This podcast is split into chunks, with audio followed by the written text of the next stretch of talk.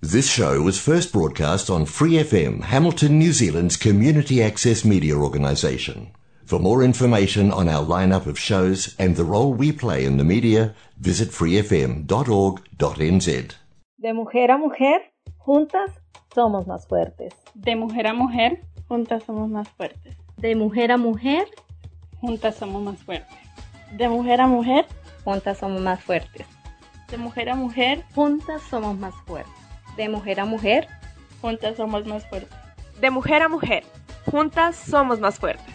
Yo puedo ser tu hermana, tu hija, Tamara, Pamela o Valentina. Yo puedo ser tu gran amiga, incluso tu compañera de vida. Yo puedo ser tu gran aliada, la que aconseja y la que apaña. Yo puedo ser cualquiera de todas, depende de cómo tú me apodas. Pero no voy a ser la que obedece porque mi cuerpo me pertenece. Yo decido de mi tiempo, como quiero y dónde quiero.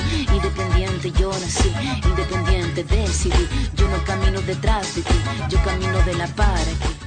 Hola chicas, bienvenidas de nuevo a nuestro programa de Mujer a Mujer. Yo soy Angie León. Yo, Sofía Villegas. Y yo, Juliana Salazar. Y juntas conformamos el equipo de Mujer a Mujer. Que cada semana habla de temas de la historia y de la actualidad. Todo con un enfoque hacia la mujer. Este será un programa para generar conciencia, empatía, apoyo y sororidad. Les recordamos que nos pueden encontrar en Facebook e Instagram como arroba de mujer a mujer NZ. Así que bienvenidas y empezamos.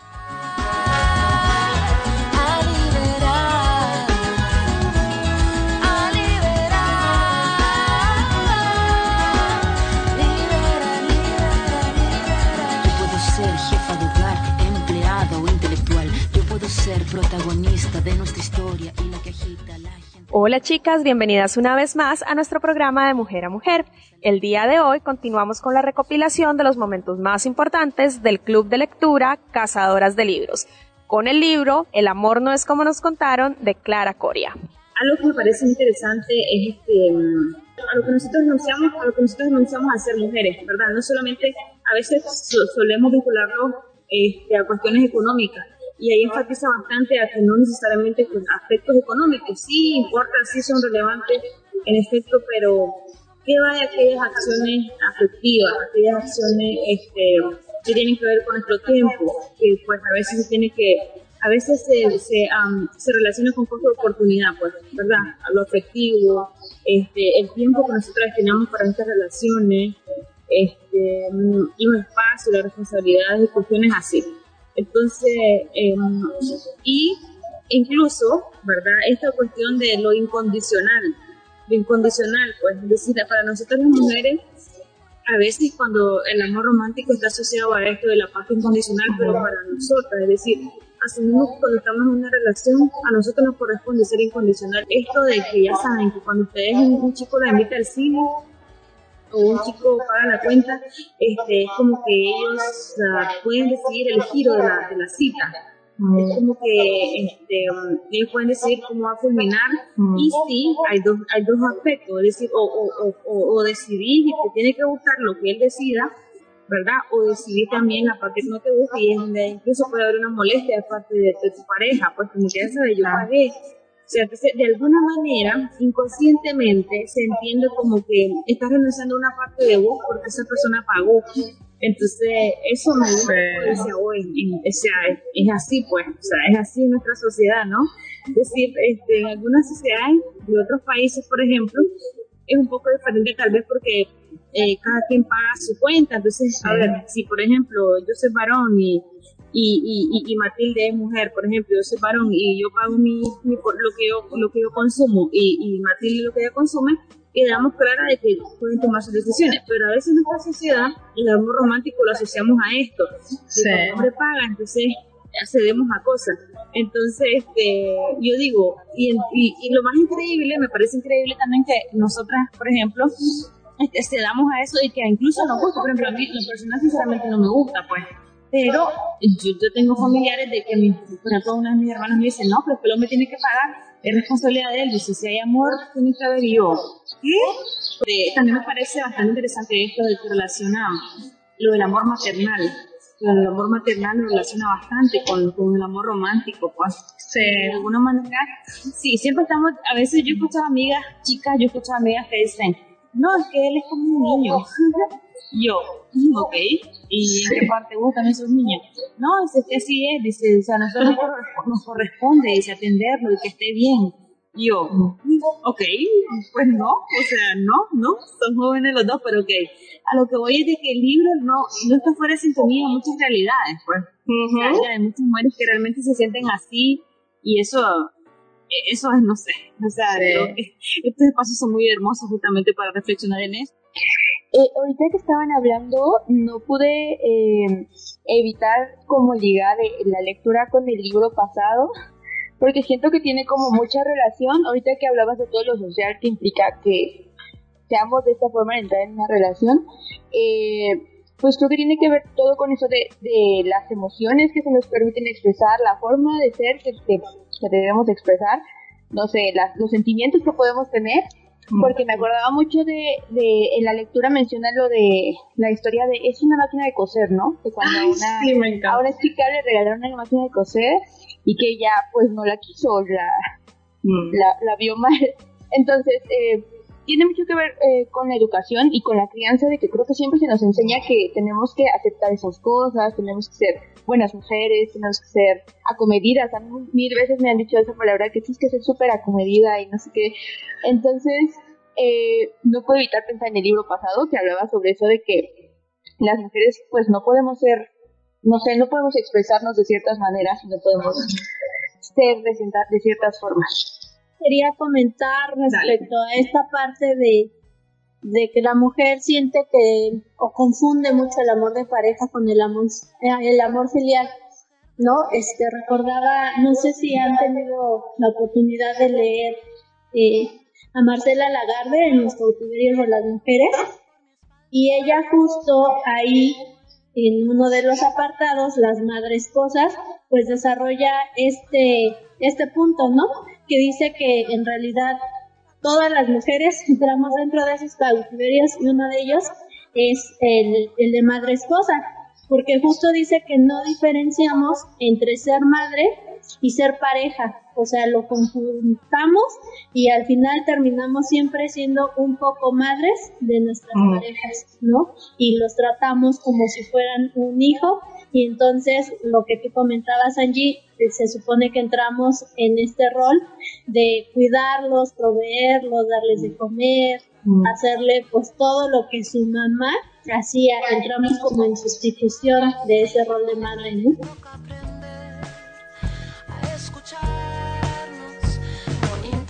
Contar esta historia, mi presente y mi pasado con esta voz. Hoy voy a narrar.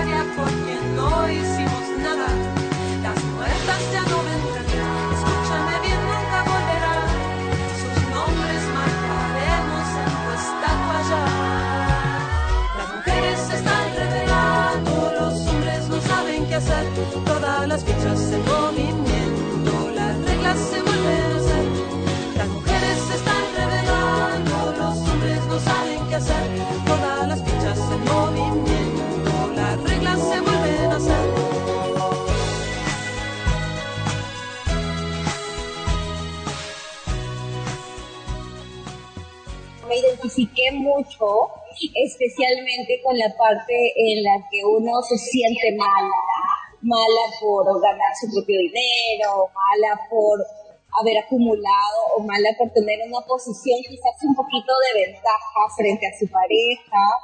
Eh, también me identifiqué con, con, esto de sentirse incompleto hasta que encontraras a esa otra mitad, pero esto a veces uno no se da cuenta que, que está cayendo en ese círculo y es importante encontrar este tipo de lecturas que te ayudan a, a, ver a pesar de que está allí. Es como este velo. Hay una parte del, del, libro en la que dice que tenemos un velo y que se descorre el velo y, te das cuenta de lo que está pasando y cómo tú también lo vives. La verdad es que he encontrado en la lectura mucho autorreconocimiento de algo que yo sentía que no, no vivía.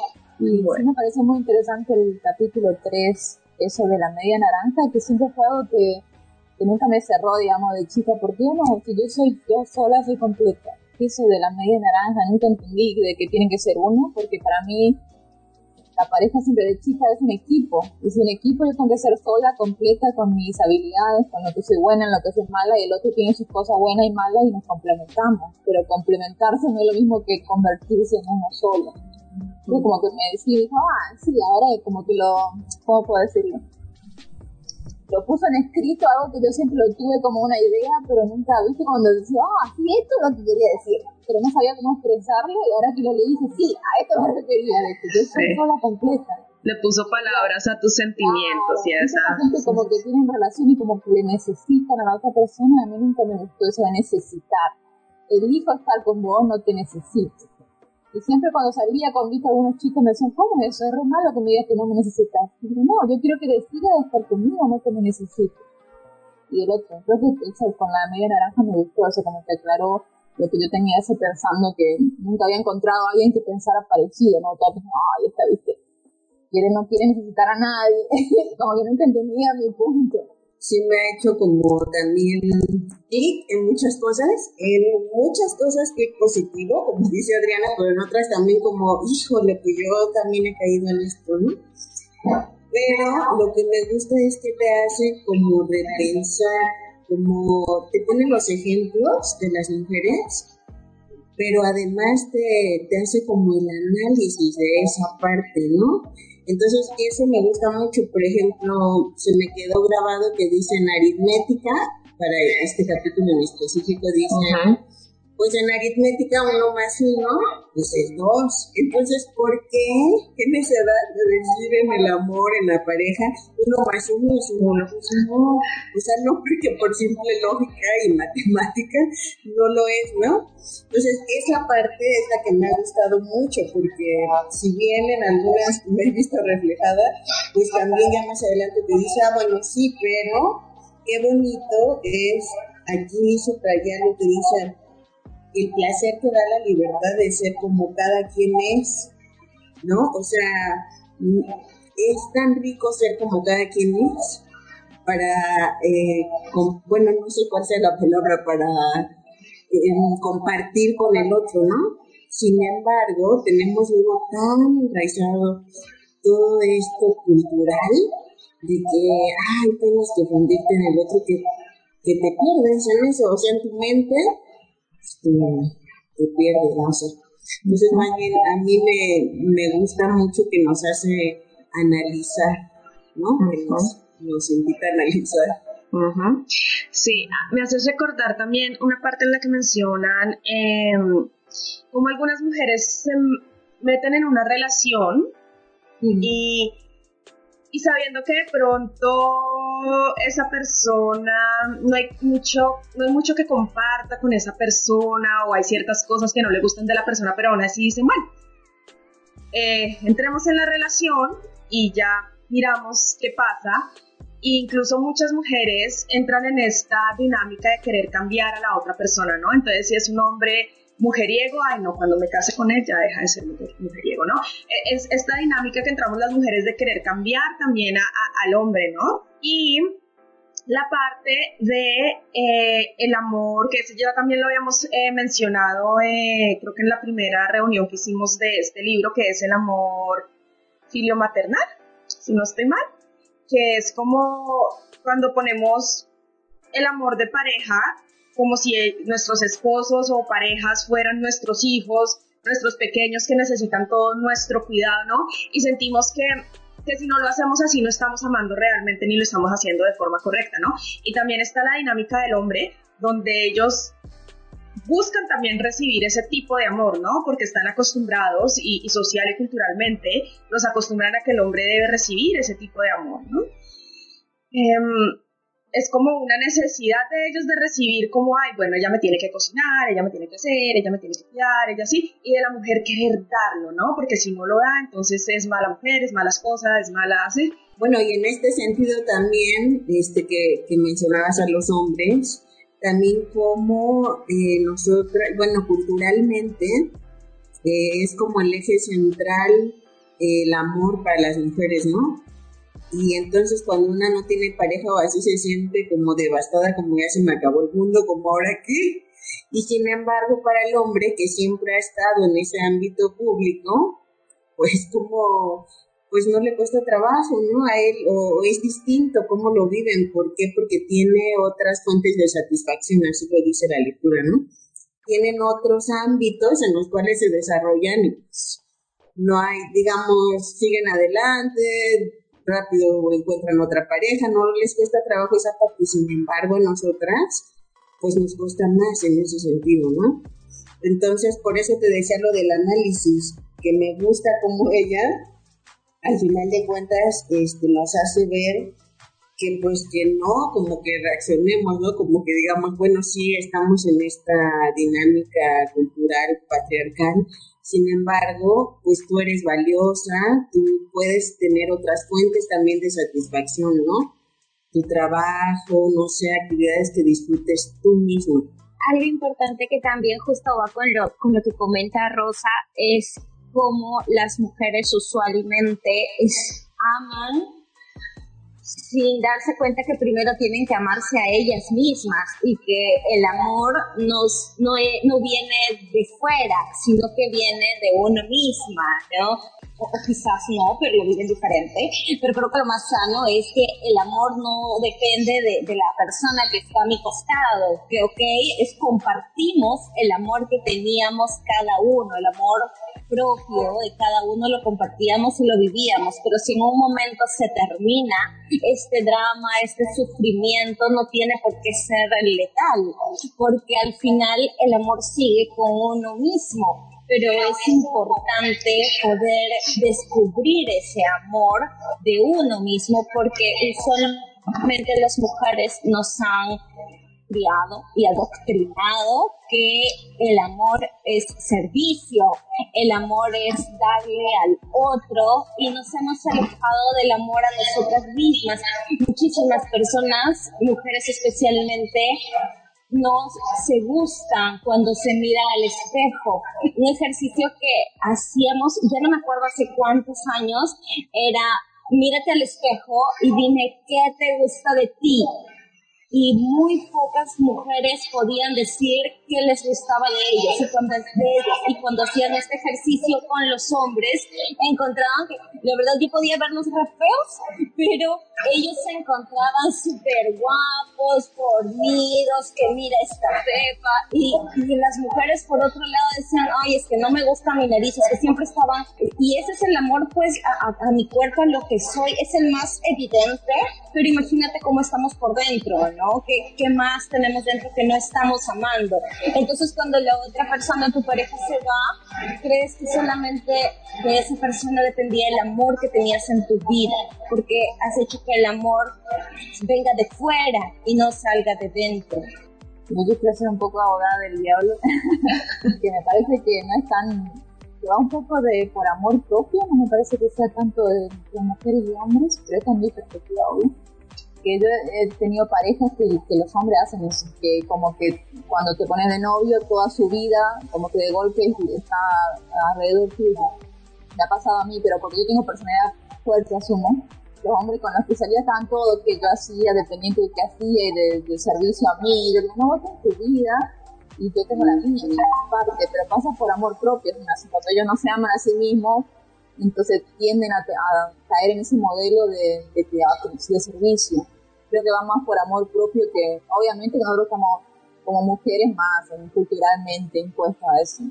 Pero creo que más, en el fondo, se trata de amor propio, de no tener amor propio de uno mismo, no, no ser mujer o hombre. Pero esa es mi opinión hoy. Sí, eh, yo también, pues, por ejemplo, si bien creo que es una, uh, una característica muy mayoritariamente de, mujeres por, por, por el adoctrinamiento social, sí creo que también hay hombres que viven también de esa forma el amor, ¿no? Mm. Quizás por, por, por, autoestima baja, pero también existe pues al, alguna parte, eh, que, que, es lo que es, usualmente escucho, ¿no? El, al inicio siempre estabas pendiente de mí, al inicio todo era maravilloso y ahora que ya no sé, tenemos X tiempo juntos, ya ni te preocupas, ya te da igual, ya me das por sentada. Eso, eso es lo que, lo que he escuchado muchas veces, ¿no? Entonces es, eh, eh, eh, quizás va un poco más allá también, ¿no? Al inicio el interés pues es mucho más fuerte. Algo que me pasaba y también comparto es que al inicio de las relaciones yo suelo ser, o bueno, solía ser hace tiempo que no inicio una relación, yo solía ser la que tenía más, más paredes entonces le era difícil a la otra persona estar y tenía que, para poder entrar a mi vida, entrar con insistencia, no estar allí al tanto. Y decía, no, tú, vete, tú haz tus cosas, porque yo siempre he tenido miedo de perder mi individualidad, mi independencia, de dejar de ser yo por otra persona, pero es muy difícil y, lo y también lo pensaba hoy mientras leía el libro alrededor del servicio, eh, que es difícil saber en qué momento dejas de ser tú, descubrirte que estás dejando de ser tú. Es muy, muy complejo y es algo que en lo personal yo le tengo temor, ¿no? Porque ya dejé pasar quizás a alguien a mi vida mucho y temo perderme, pero es difícil saber en qué momento.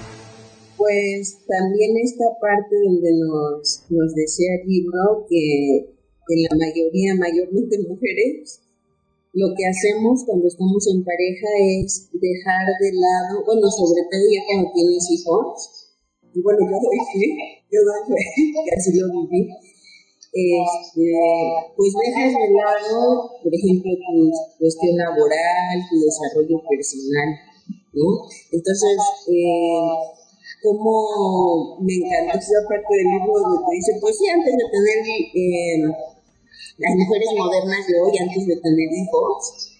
Mi pareja pues es libre, una hace lo que quiere, ¿no? Con su tiempo, con todo, duermes como quieres, cuando quieres, todo. Pero después de que ya tienes tus hijos, eh, como si, si estamos, a mí se me pasó como, pues inevitablemente te absorbes una serie de tareas, una serie de roles que te está imponiendo desde fuera la sociedad y cómo sin, sin darte cuenta sigas dejándote, ¿no? Dejando el desarrollo personal, dejando este, pues incluso el desarrollo laboral, ¿no? O sea, yo trabajaba por periodos y ya cuando, por ejemplo, cuando tuve a mi primer bebé dejé de trabajar, y cuando tuve la segunda también ya estaba trabajando y no, que iban dos bebés. O sea, en automático, no, mejor dejo de trabajar un ratito para estar conmigo, ¿no? Entonces, pues eso ya, ahorita con, con la lectura fue como, sí, así pasó esto, ¿no? Y entonces, pues es como como ver, pero no por eso quedarte ahí, ¿no? Sino más bien ahora, pues ahora que te falta hacer, desarrollarte, verte a ti misma, o sea, sí se deja de lado de pronto la cuestión laboral y desarrollo personal. Ahí dice, ella dice en el libro que algunas comunidades crían los niños en comunidad, pero que la mayoría de las eh, sociedades y sobre todo pues, las, en las que vivimos nosotras, eh, son sociedades en las que la mujer, en la que recae esa tarea sobre la mujer, eh, la tarea de la crianza, ¿no? El hombre puede seguir realizando su vida, puede seguir trabajando, desarrollándose eh, profesionalmente, laboralmente, y las mujeres muchas veces nos quedamos ahí en el tema de la crianza y en esas labores del hogar, que muchas veces puedes generar como ese sentimiento de, falta de progreso de la mujer, ¿no? Mm, porque la sociedad nos dice, bueno, tú eres la que tienes que criar, tú eres la que te tienes que quedar en la casa. Eso siempre son eh, factores que vienen del exterior, son mensajes que vienen del exterior. Eh, yo, hace muchos años, eh, yo tuve también una relación, yo tuve una relación muy tóxica, no relación abusiva, no era tóxica, era una relación abusiva. Eh, y me hace acordar de lo que mencionaba ahorita eh, Juliana de perderse uno, ¿no? Uno mismo, perder lo que es uno. Yo, yo, yo alcancé a perderme y eso que realmente, cuando me empecé a dar cuenta que realmente las cosas no eran como yo las quería para mi vida, yo me salí de la relación y aún así yo salí destrozada eh, emocionalmente, destrozada. No, no, llega uno al punto en el que uno no sabe ni siquiera lo que le gusta a uno. ¿sí? Y, y, hoy por hoy, después de esa relación, yo dije, yo no me vuelvo a perder, o sea, yo necesito encontrarme conmigo misma, eh, encontrar mi esencia y, no me voy a volver a perder como algo así también como un poco ese miedo que, mencionaba Juliana, ¿sí? ese, ese, temor de perderse a uno mismo, pero a raíz pues de una muy mala experiencia. Y y yo recuerdo mucho de esa relación, yo, yo era muy jovencita, pues yo tenía como 21 años, 20, años. Y él quería hijos. Y yo no quería hijos, pues con 21 años yo quiero. no quiero hijos hoy por hoy con 31, pues mucho menos en ese momento. Y yo me ponía a pensar y yo decía, mi carrera, mi, si así nomás no puedo ni ver a mis amigos, eh, ahora quedarme en una casa en la que no me gusta estar, porque yo luchaba para llegar a mi casa todos los días. Yo decía, yo no quiero llegar a mi casa, yo no quería llegar a mi casa. Yo decía, ahora uno con un hijo, tener que atarse uno a un hombre todo el resto de su vida por un hijo tan joven, mi universidad, ¿sí? Pero es que son eso todo tiene que ver con la manera en la que nos crían y, y todos los mensajes que nos envían del exterior. Yo me sentía mal, yo decía, no, pues es que me voy a casar con este hombre, eh, ¿cómo no le voy a dar un hijo, no? Y de hecho, está acá eh, en el capítulo 4 habla de, cómo se siente uno malo. Si uno se siente malo, uno se siente que, que lo está haciendo mal, que, que uno no es suficiente, que uno, sí, porque la sociedad nos dice lo que está bien, lo que es correcto. Entonces cuando queremos hacer algo diferente sentimos que no está bien, que somos las malas del paseo.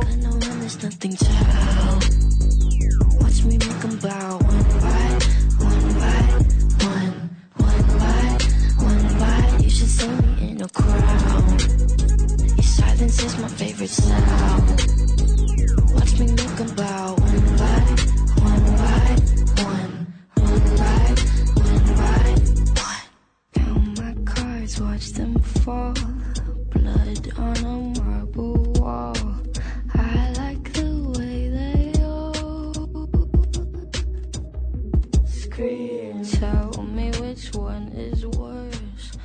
creo que es algo que nos pasa a muchas. ¿ah? Yo también me he sentido mala al punto de que he vuelto, he retomado una relación con una persona a quien yo ya no quería por el simple hecho de que esta persona apareció en la puerta de mi casa y empezó a llorar y mi mamá lo vio y me dijo así tipo, qué mala eres, ¿por qué lo has hecho llorar?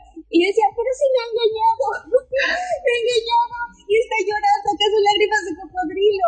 Pero, pero yo pensaba eso, e igual así, bueno, él sigue insistiendo. Y no solamente era la presión, yo vivía en un lugar muy chiquito y la presión interna de, mi círculo más cercano, que era mi familia en ese momento, y vivía en un lugar chiquito donde todos se habían dado cuenta que me seguía llorando, todos mis vecinos se daban cuenta que me seguía llorando y decían, ah, y le decían a mi mamá, ¿no? Ay, esa Julie bien mala, ¿cómo lo hace llorar? No, si él es bien bonito, porque yo tenía que de Entonces, pero, eh, y eso, todo eso recuerdo que me llevó a decir en un momento, ya, sí, ok, ya, vamos a volver. Hasta que en un punto logré salir, ya no sé bien cómo logré salir de esa situación, pero incluso me llevó a, dejar el lugar. Fue una de las razones por las que yo también dejo la ciudad en la que yo estaba viviendo para, para salir de todo eso. Era muy chiquito.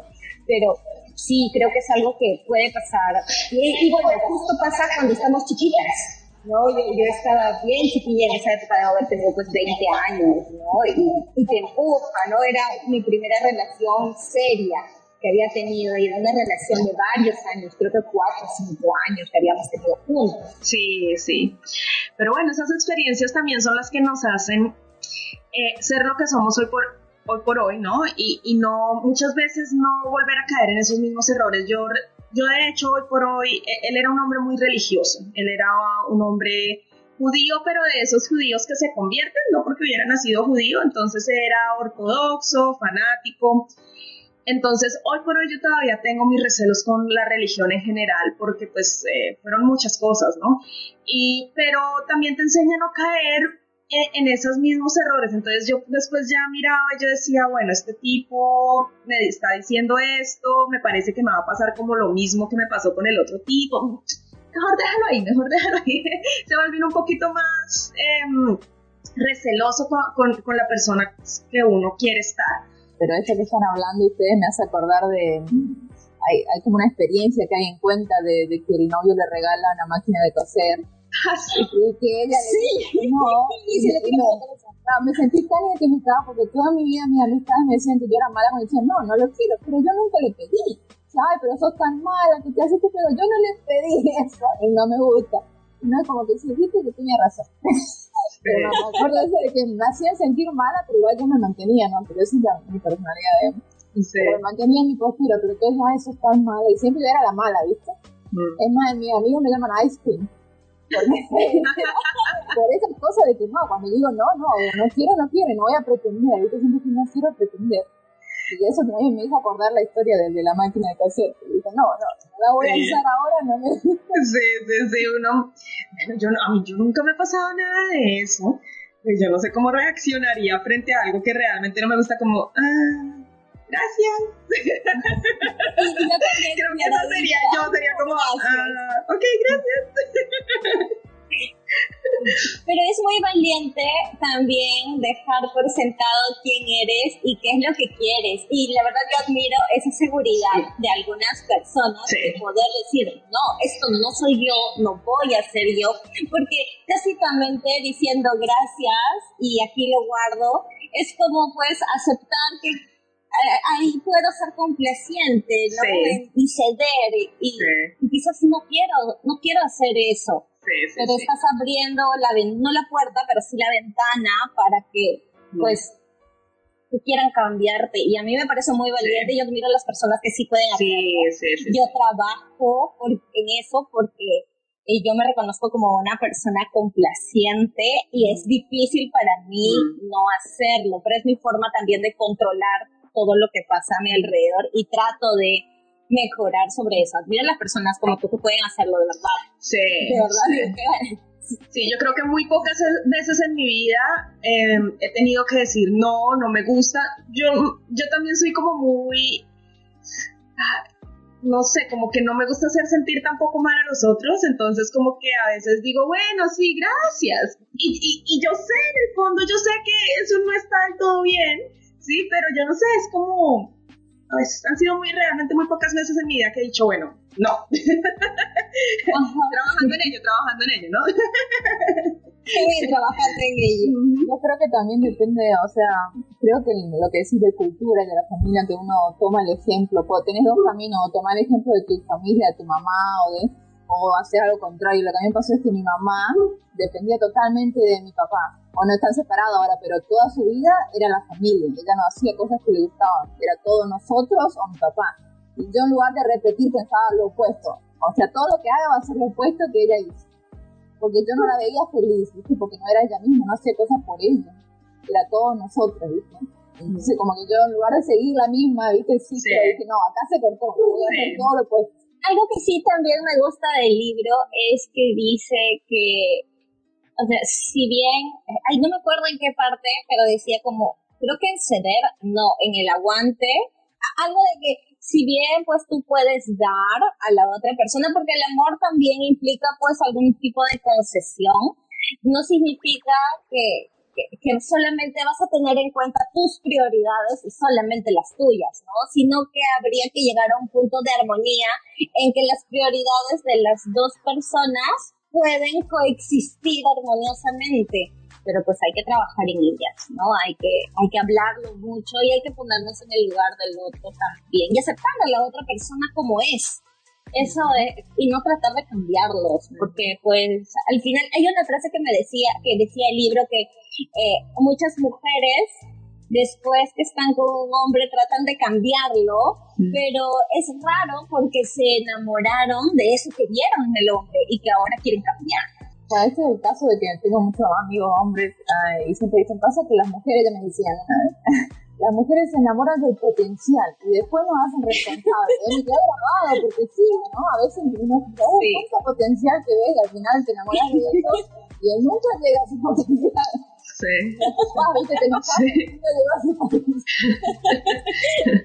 Es que muchas veces nos enamoramos de, esa, de ese ideal. El ideal, sí. No es real, que no existe. Y es que sí, es que así fuimos educadas pero, pero qué gran lección nos has dado, Adri, en serio, porque de verdad que es eso es lo que tenemos que empezar a hacer, ¿no? Yo también soy este, muy condescendiente y muy, ay, sí, ay, bueno, gracias, aunque por dentro dices, hijo, lo que se está pensando. Sí, sí.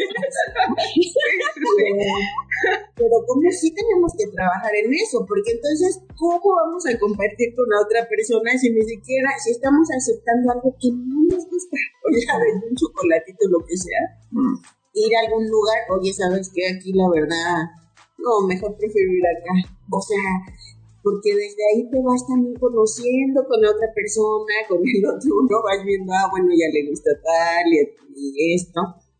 Y así se aprende a compartir de una forma diferente desde nuestra libertad de elección de cada uno. Pero sin embargo, estamos, tenemos como muy metido eso de que, ay, ahorita que las escuchaba, digo, pues sí, es que está tan metido esto, esta cuestión cultural, que como si nos enseñan a nosotras a decir amablemente, ay, sí, gracias, aunque por dentro digamos, ¿no?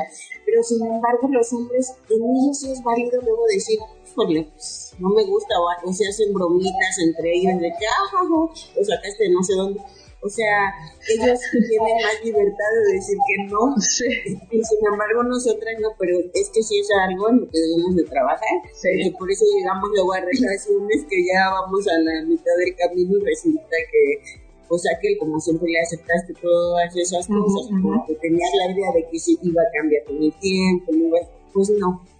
O sea, no, cada quien es como es y más bien mostrarnos de verdad desde el principio como somos, ¿no? Así como por eso te digo, Adri, esta gran lección de decir desde el principio, esto no, esto sí, que Sí, sí, chévere. No, nos metemos en el y no sabemos ni cómo zafarnos. I'm gonna marry the night. I won't give up on my life. I'm a warrior queen, live passionately tonight. I'm gonna marry the dark. Gonna make love to the stock. I'm a soldier to my own emptiness.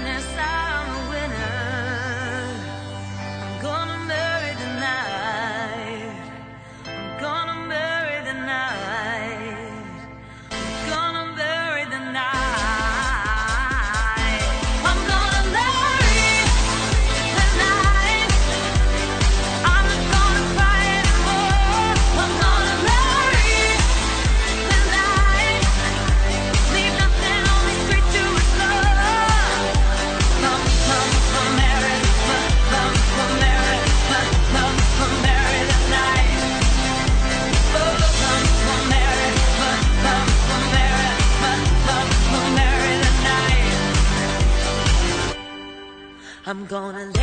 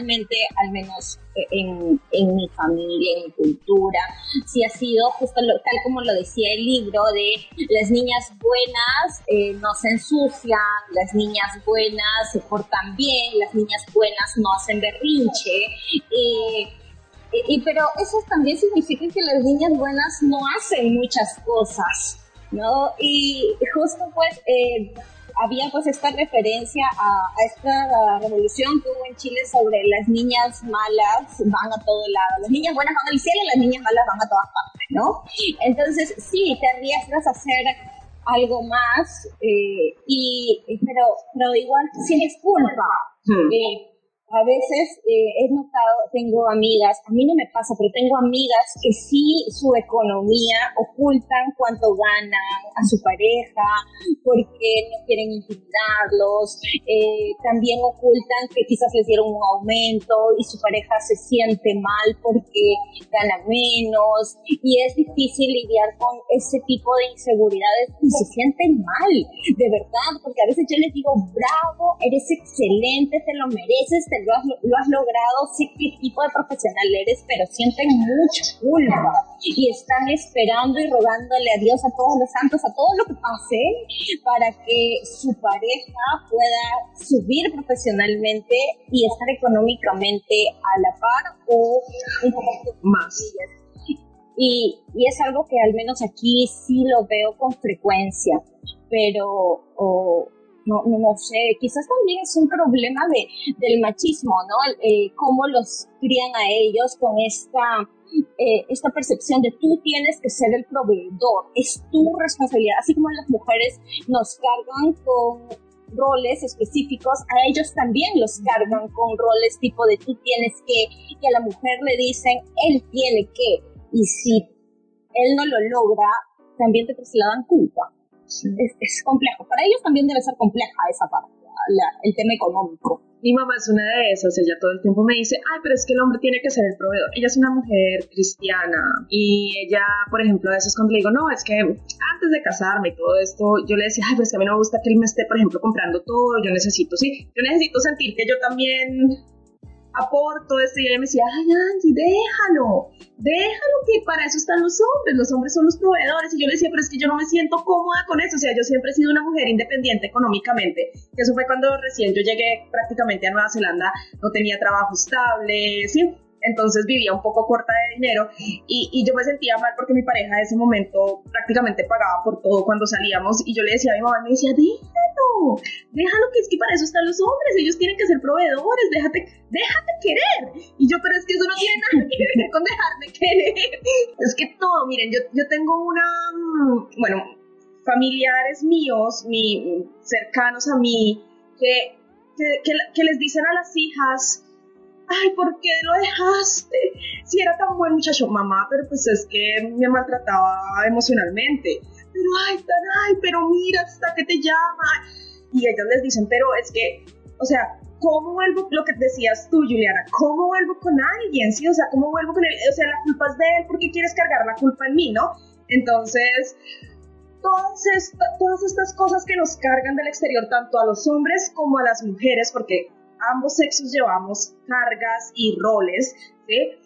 Es lo que nos hacen tener relaciones tan desiguales y tan abusivas, tan dominantes. Para ponerle una línea final, discúlpame Adri, es que una parte del libro decía, los errores que estamos cometiendo las mujeres también los terminan cometiendo los, los hombres, ¿no? Las parejas de estas mujeres y terminamos en relaciones insostenibles y que hacen daño a ambos. Sí, sobre todo, por ejemplo, la carga, la carga que cada quien tiene, ¿no? De los dos, pero por ejemplo aquí planteaban en el libro la cuestión de que una asume como responsabilidad, se asume como responsable de, de cuidar a la pareja, en el sentido de la relación, cuidar la relación de pareja. Entonces, cuando truena o algo, ¡ay, pues yo tuve la culpa, yo por esto y por lo otro!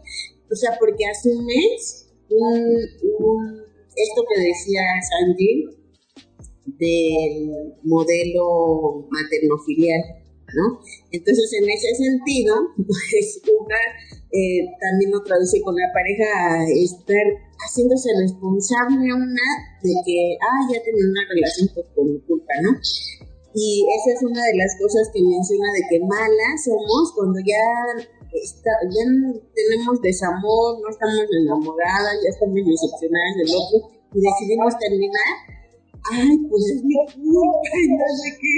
Sí. O, o como lo dices, este, pues sufrí eh, maltrato emocional, ¿no? Psicológico y de repente, pues por eso pones el alto, pero pues, o sea, de, de pronto te llega, híjole, por mi culpa, esto y esto.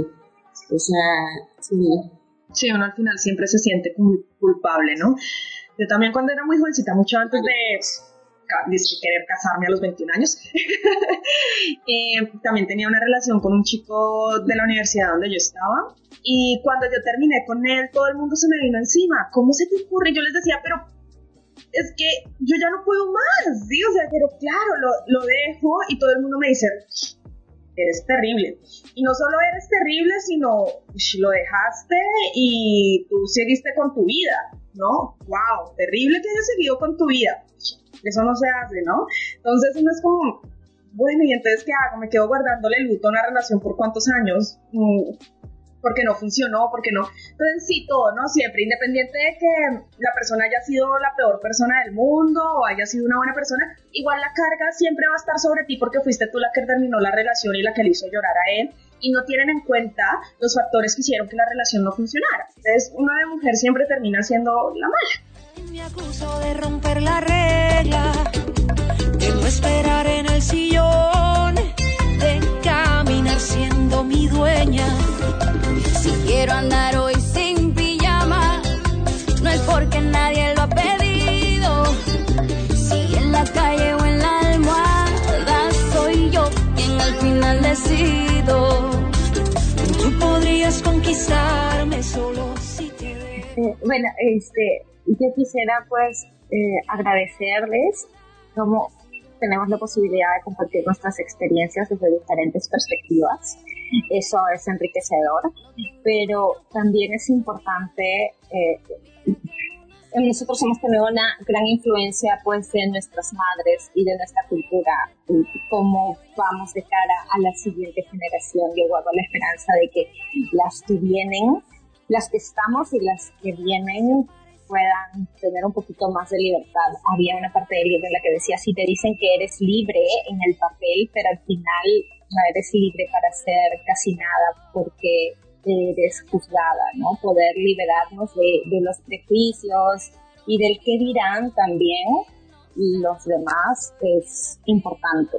Pues mira, Julie, justo en este sentido iba yo a mencionar algo de acá del libro, que, bueno, yo lo voy a conjuntar a ver si, a ver si las ideas me pues sí que padre, a mí me gusta mucho este espacio porque efectivamente, bueno, una lee porque le, encantan las lecturas, pero además el escucharlas ya es enriquecedor, porque a lo mejor lo que yo entendí no es lo mismo que, ustedes, ¿no?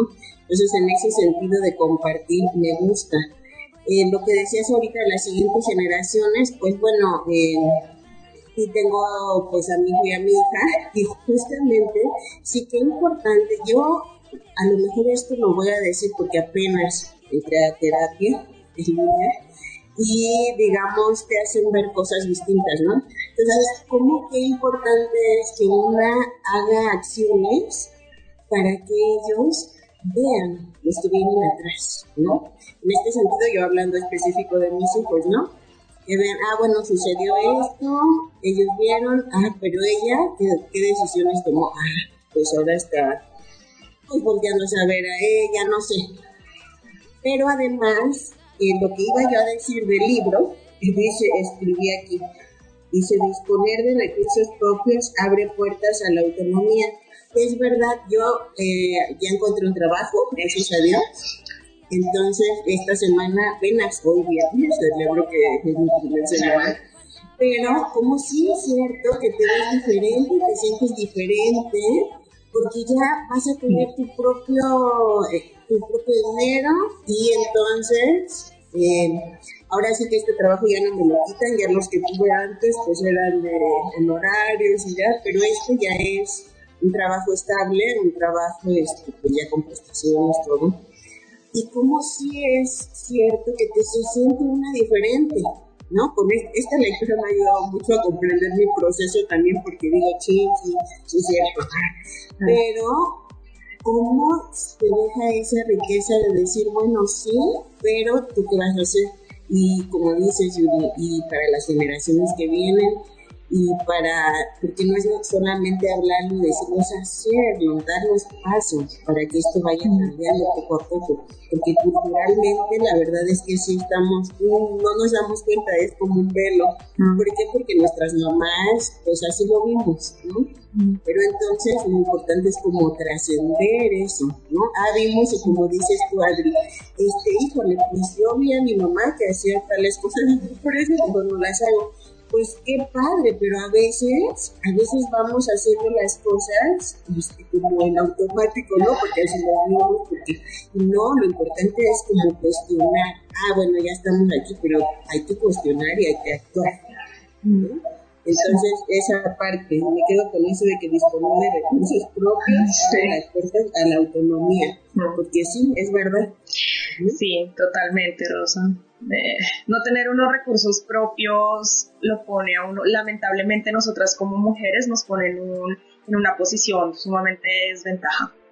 Yo tengo un comentario cortito de la generación ahora que me hiciste acordar que una vez estaba en un restaurante y que tenía una sección de para mirar la tele y estaban pasando con un dibujo viejo de la Bella Durmiente y había una nenita, no sé, tendrá 10 años y se Y el, no sé, el príncipe le besa en la casa durmiendo y, y va diciendo, ¡Oh! ¡Y más!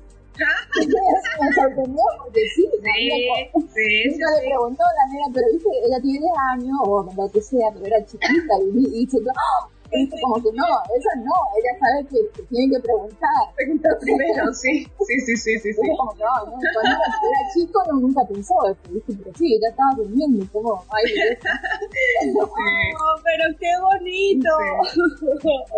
Es de esperanza. Sí, da esperanza. Da esperanza. Esperanza la. Sí, sí. Las nuevas generaciones son, las, son la esperanza. Vamos a ver. Bueno, chicas, nos vemos. Un abrazo, de verdad, me encantó verlas. Cuídense mucho. Gracias por acompañarnos el día de hoy. Las esperamos la próxima semana con más temas y recomendados aquí en De Mujer a Mujer. No olviden seguirnos en Facebook e Instagram en arroba de Mujer a Mujer NZ. Hasta la próxima. For more episodes, use the accessmedia.nz app for iOS and Android devices, or subscribe to this podcast via Spotify, iHeartRadio, or Apple Podcasts. This Free FM podcast was brought to you with support from New Zealand On Air.